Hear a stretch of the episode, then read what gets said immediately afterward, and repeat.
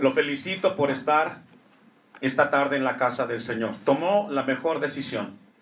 No sé si tuvo contratiempos para llegar, si tuvo por ahí situaciones y tuvo que luchar para llegar. Lo felicito, porque ese esfuerzo es recompensado cuando Dios ministra a su iglesia a través de su palabra.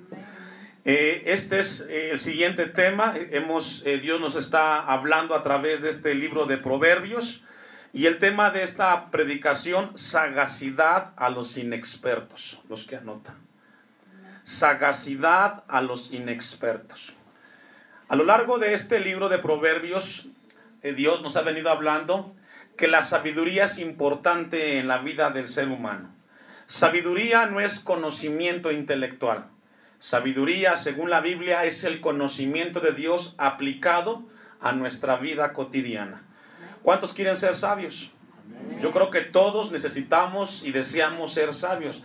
Pero la sabiduría no es una obra de la casualidad. Hay que cultivarla. Y para poder ser sabios, según la Biblia, primero hay que tener una actitud. Es decir, si usted viene al templo y se está durmiendo, ¿qué significa eso? Que no le interesa aprender de Dios. Si usted viene al templo y no trae la Biblia, tampoco tiene interés.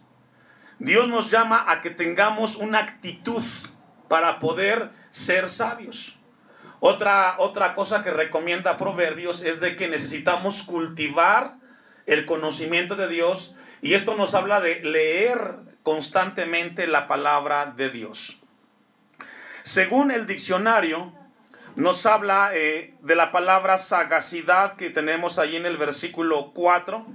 Eh, antes de que lo iniciemos, vamos a ir a Job, capítulo 28, versículo 28, porque encontramos dos palabras importantes en el versículo 4. Encontramos, perdón, encontramos la sagacidad y encontramos la inteligencia. La inteligencia, según la Biblia, no es lo mismo que la sabiduría, son muy distintas. Y vamos a verlo esta tarde. Job 28, 28. Según la Biblia, la palabra inteligencia, a los que anotan la palabra es en hebreo dat, D de David, doble A y T de Tito. Y esa palabra significa agilidad mental en las cosas de Dios. Qué interesante. Inteligencia, según la Biblia, es, es una destreza mental en las cosas de Dios.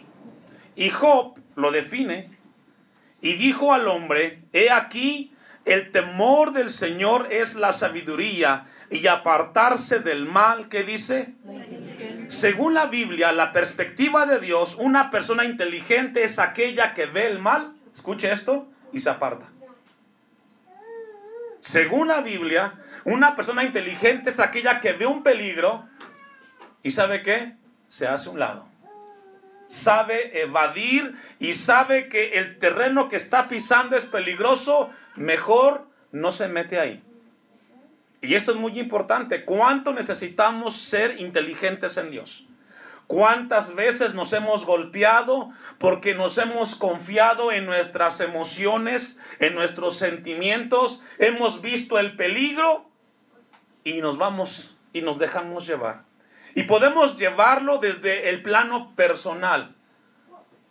Desde que tenemos la situación de, tener una relación formal o de un negocio, vemos que la persona con la que vamos a hacer el negocio no es la correcta y nos dejamos ir por la ingenuidad.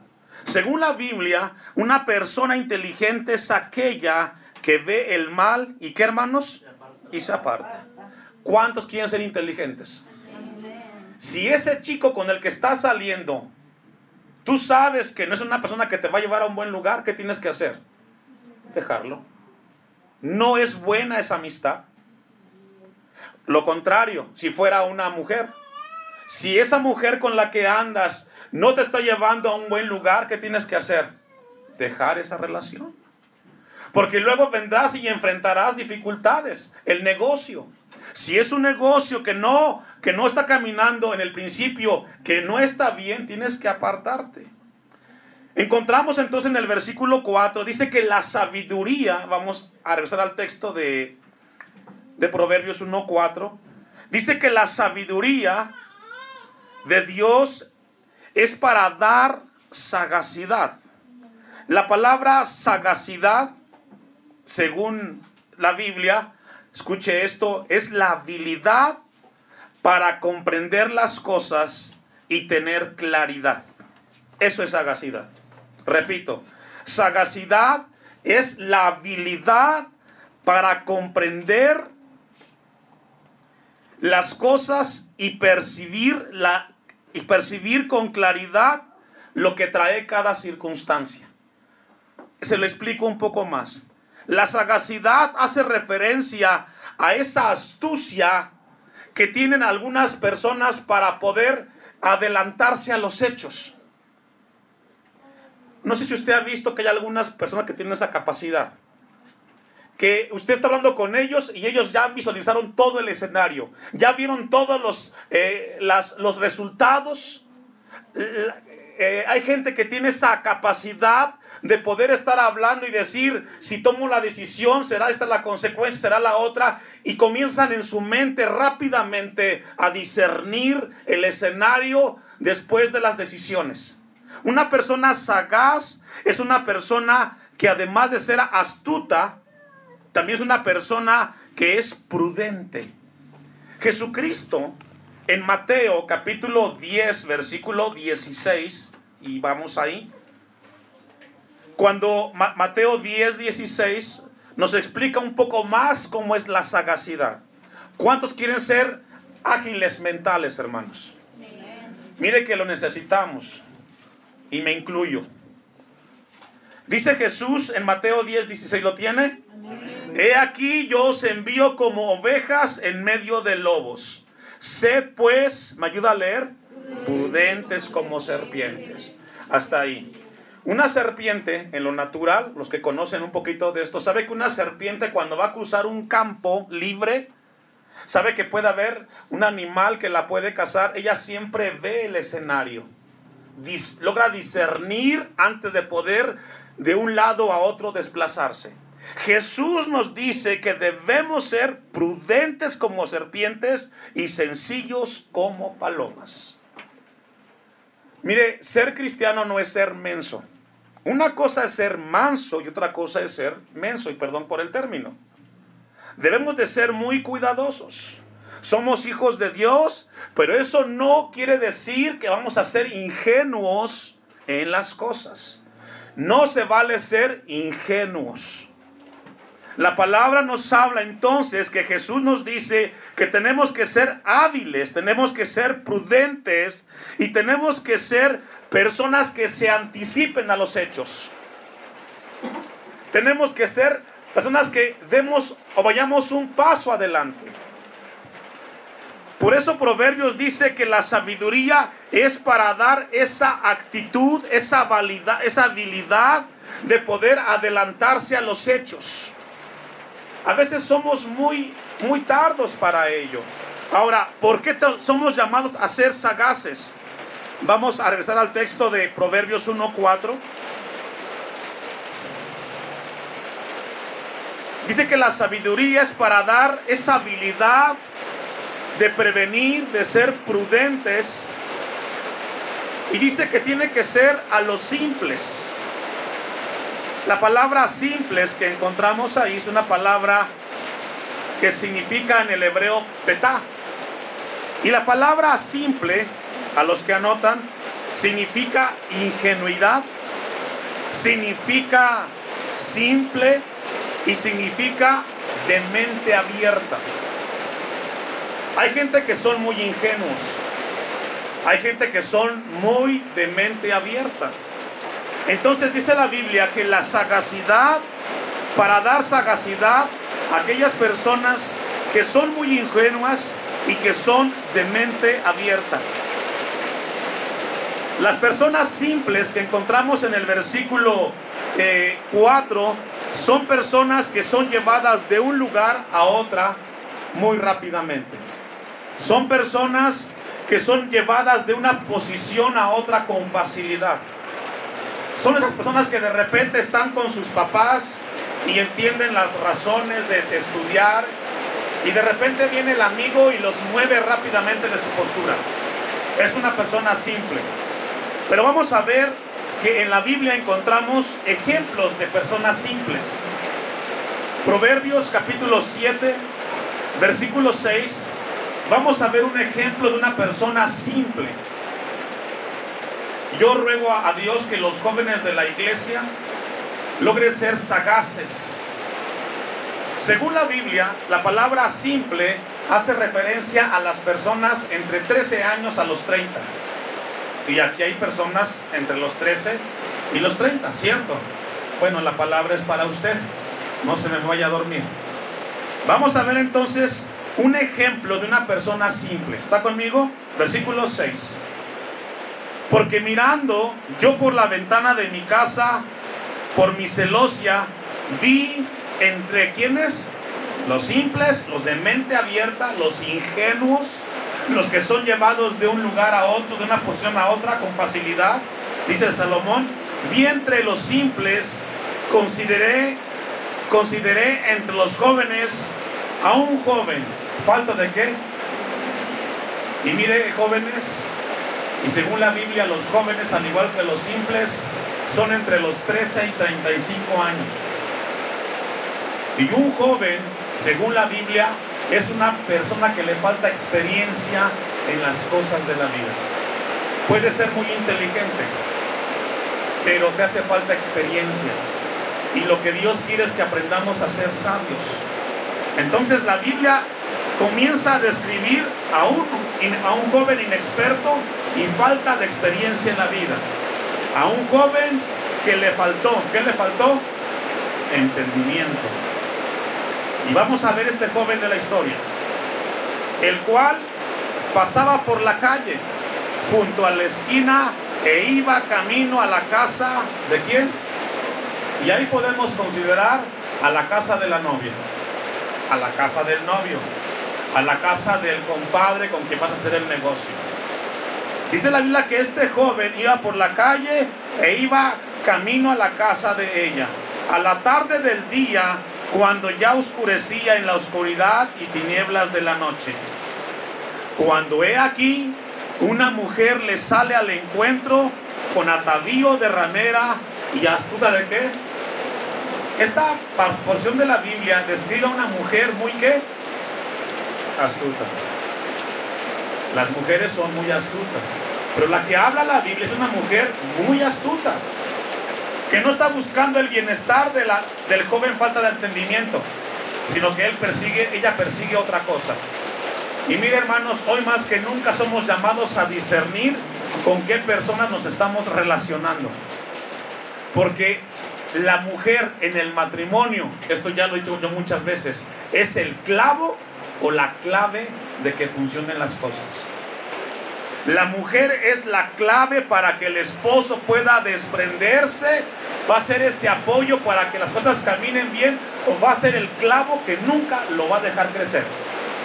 Nunca va a tener nada. ¿Cuántos matrimonios hoy tienen en su casa un clavo que solo llegan y son problemas y problemas? Nunca alcanza el dinero, nunca tenemos lo necesario, porque la persona que tienes a tu lado fue la persona que te está llevando a nunca crecer. Usted tiene que ser muy cuidadoso en sus relaciones, porque el matrimonio no es un juego. Debe de ser cuidado con ese orden. Dice, esta, dice la palabra que esta mujer era de con atavío de ramera, y esa palabra atavío habla de su aspecto. Hay un dicho en el mundo que dice que las apariencias, ¿qué? No te vayas por las apariencias, joven. No se vaya por las apariencias, hermano, en los negocios. Que se lo escriben muy bonito, no se deje engañar. Tiene que ser prudente y sensato, ágil mentalmente, adelantarse a los hechos. Y dice el 11, alborotadora y rencillosa. Está describiendo una persona con un corazón muy malo, hermanos. Pero a este joven le faltaba, según el texto 7, entendimiento. Con semblante descarado le dijo, sacrificios de paz había prometido hoy de paz, hoy he pagado mis votos. Dice otra versión, descaradamente lo miró a los ojos y le dijo, hoy ofrecí una ofrenda para festejar a cumplir mi promesa. Versículo 15. Por tanto, he salido a encontrarte, buscando diligentemente tu rostro y te he hallado. He adornado mi cama con colchas eh, recamadas, con cordocillo de Egipto. He perfumado mi cámara con mirra, aloes y canela. Ven, ¿y qué le dice al joven? De amores. No te preocupes, hasta el amanecer vamos a estar juntos. No importa que llegues a casa, mañana le pides a tu papá perdón. Y no solamente hablamos de una relación, podemos llevarlo al plano de los amigos. ¿Cuántas veces los amigos han influenciado en tu vida negativamente? No le pidas permiso a tu papá. Mañana le pides perdón. Más vale pedir perdón que pedir permiso. Hay gente que es muy ingenua. Dios quiere que seamos sabios. Dice esta, esta porción, ven, embriaguémonos de amores. ¿Hasta qué tiempo? Hasta la mañana. Alegrémonos en amores. Y ve al 19, esto es terrible. Porque el marido no está en dónde. Y esto está describiendo una mujer que está qué? Casada. Y anda buscando al más ingenuo al abierto de mente para destruirle su vida. Jóvenes, tengan cuidado con sus relaciones. Jovencitas, tengan cuidado con sus relaciones. Porque pueden, no les va a alcanzar la vida para arrepentirse. Tienen que analizar, tienen que discernir qué es lo que está llevando, hasta dónde está llevando la relación.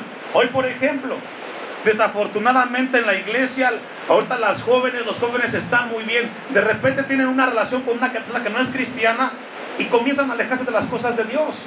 Esa relación no es de Dios. El que te ama a ti va a procurar un bien para tu vida. Y el mejor lugar para ti y para tu relación es cerca de Dios. ¿Cuántos dicen amén? Dice el 19, porque el marido no está en casa, se ha ido a un largo viaje. 20. La bolsa de dinero llevó en su mano, el día señalado volverá a su casa. La mujer dice, como se fue el marido, voy a hacer de mi vida un papalote. Voy a buscar al más ingenuo. Y casi siempre en las iglesias la gente que no es cristiana viene a buscar. O el, el compadre viene a buscar y dice, allí en esa iglesia hay mucha gente ingenua. Me voy a aprovechar de uno que otro. Porque no solamente son las relaciones. Puede ser un negocio, puede ser un trabajo, qué sé yo. El asunto es que la palabra esta tarde quiere que seamos sabios y no seamos ingenuos en las acciones en esta tierra. Si después de esta predicación a usted alguien le hace algo es porque de plano no estamos entendiendo. Dice el 20, la bolsa de dinero llevó en su mano, el día señalado volverá a su casa, lo rindió con la suavidad de sus muchas palabras, le obligó con la salmería de sus labios y ya habla de una persona que con su manera de hablar comienza a seducirlo. Ya vimos hace un instante que la, que la persona sagaz es alguien que hábil, despierta, comienza a discernir que la están eh, eh, buscando, que la están queriendo en una cosa meterla y se sale de ahí. No llega como este joven de la historia. Dice el 22, al punto se marchó, ¿tras quién? Era joven, era ingenuo y se lo llevó la mujer. Dice el texto, al punto se marchó tras ella, y esto es fuerte, como va, va el güey al degolladero. Es que ni siquiera pensaste las consecuencias. Nunca lograste anticiparte a los hechos. Y hay gente así, hermanos. Hay gente que no logra discernir y son llevados aquí como describe la Biblia y vas a meterte en un problema que no te va a alcanzar la vida para que salgas de ahí. Por eso la palabra esta tarde es para prevenir. ¿Para qué? Dios quiere prevenir en tu vida para que no llegues a ese escenario. Y usted puede decir, pastor, ya estoy ahí, ¿qué hago? Necesitamos de Dios y de su gracia para que nos dé sabiduría cómo arreglar aquello que está tan enredado mal. Dice la Biblia que entonces, como va el buey al degolladero y como el necio a las prisiones para hacer, ¿qué dice? Castigado. Y hay gente así. Es que me gusta que me pegue el pastor, así me gusta que me traten mal, que me golpee. No, entonces no estás siendo sagaz. Eres muy ingenuo. Si te pega de novio o de novia, ¿qué va a pasar después? Te va a mandar al hospital cuando estén casados. Si te roba el dinero cuando estás de novio, si es celoso cuando estás contigo ahora de novia, imagínate cuando estés casado con él. 23 como ave, como el ave que se apresura a la red y no sabe qué es que dice contra su vida. Pregunta, ¿de qué o de quién está hablando? De una persona que simple. De un joven entre los 13 y 35 años que es muy ingenuo, que piensa que la vida es color de rosa y que no hay gente mala. Déjeme decirle que sí hay gente mala en este mundo y se aprovecha de los ingenuos y de los prudentes. Y no sabe qué es contra su vida hasta que la saeta traspasa qué? Su corazón. Y eso es fuerte. Esa experiencia produce mucho dolor en lo más profundo. Heridas que nadie sabe y son difíciles de sanar. 24. Ahora pues, Hijos, ¿qué dice Dios? Oídme y estad atento a las razones de mi boca. Si algo esta tarde Dios quiere es despertar nuestras conciencias. Dios está haciendo un llamado a no ser ingenuos, a no ser gente que se deja mover tan fácilmente de su postura. Jóvenes, tengan mucho cuidado con sus decisiones con sus negocios. Escuchen el mensaje de Dios. La palabra de esta tarde es para alertarnos y prevenirnos. Vamos a ver otro ejemplo de personas simples según la Biblia. Romanos 16, 17.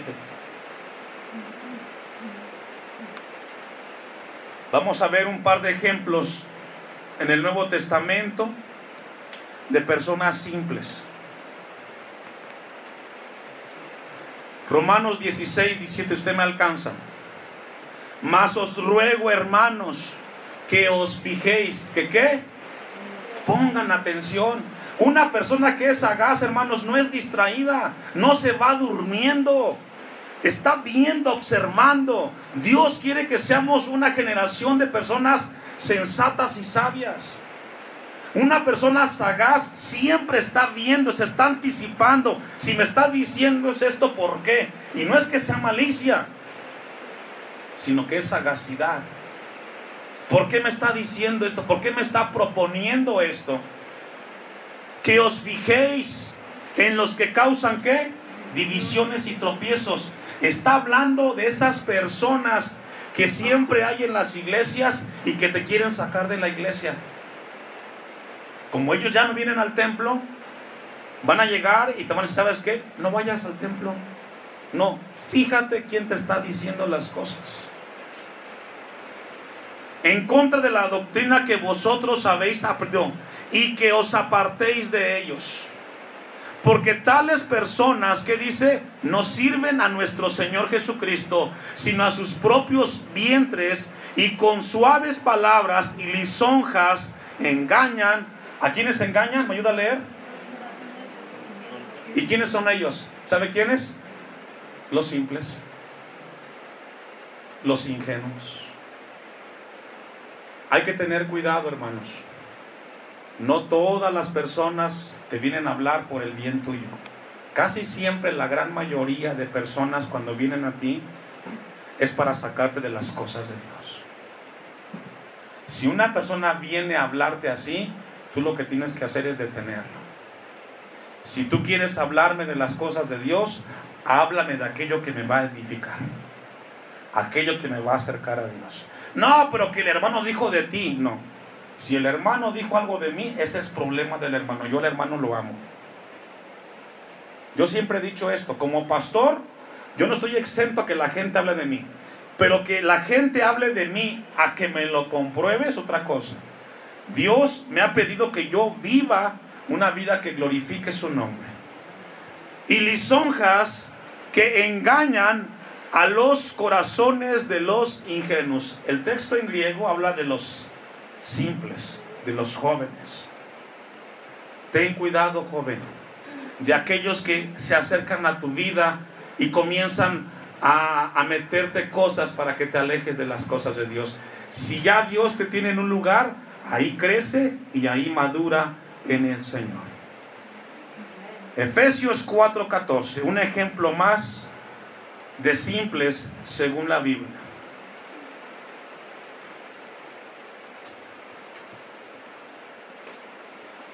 No sé si en este lugar haya personas así, que sean muy confianzudas, dicen por ahí algunos. Hay gente que se confía de todos, ¿no? No todo lo que brilla en el mundo es oro, hermanos. Hay que tener cuidado. Efesios 4:14, ¿ya lo tiene? Me alcanza.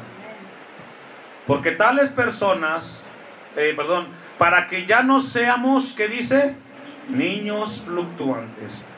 Está describiendo Efesios a las personas que son muy inestables, se, son cambiadas de posición con facilidad. Para que ya no seamos niños fluctuantes, llevados por doquiera de todo viento de doctrina, por estratagema de hombres.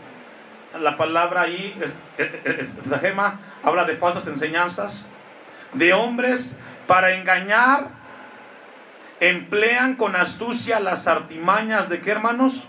Del error. Este pasaje nos está alertando. ¿Sabe que Dios quiere que crezcamos en un lugar, en una iglesia? No te puedes pasar toda la vida de iglesia en iglesia. Tienes que llegar a un lugar y ahí crecer y ahí madurar. Pero si tú deseas madurar en Dios, tienes que ser una persona hábil sagaz.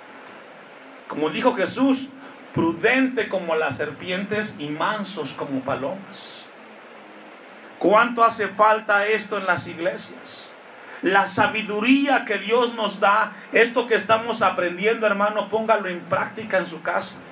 Usted con sus hijos, hija, ten mucho cuidado de tus relaciones. Aconseje a su hija, aconseje a su esposo, aconseje a su esposa. La palabra es para ello. Vamos a regresar a Proverbios para concluir el texto. Le digo, esto es muy amplio. Muy seguramente nos llevará esto unos cuatro años, quizás más. Yo no tengo prisa. Mi deber como pastor es predicarle a usted la palabra para que usted y yo vayamos aprendiendo y, siendo sabios en el Señor. Dice Proverbios 1.4 que la sabiduría es para dar inteligencia, habilidad a los simples. Y a los jóvenes darles qué hermanos? Inteligencia. Ya dijimos que la palabra inteligencia, la palabra es dad y significa agilidad mental en las cosas de Dios. Una persona inteligente, según la Biblia, es una persona que es ágil en la mente. En su mente rápido capta la situación. ¿Y cuántos jóvenes no necesitan ser inteligentes? No que seas muy bueno en la escuela, aunque no es malo, pero es mejor la inteligencia según Dios. Que tengas esa agilidad con las cosas de Dios y cordura. Hasta ahí, hermanos. Esta tarde, esta palabra es para despertar nuestras conciencias. Yo ruego a Dios que la iglesia sea sabia, que sea prudente y que no pasemos por tantos dolores y sufrimientos al no considerar bien nuestras decisiones. Dios nos habló de las relaciones interpersonales, pero también pueden ser relaciones de negocios con el compadre, con la comadre, antes de que tú firmes algo, primero revisa bien las cosas. Si vas a pedir un préstamo, fíjate bien qué es lo que estás haciendo. Sé prudente, porque si no, luego entonces vas a ser traspasado de mucho dolor en tu corazón.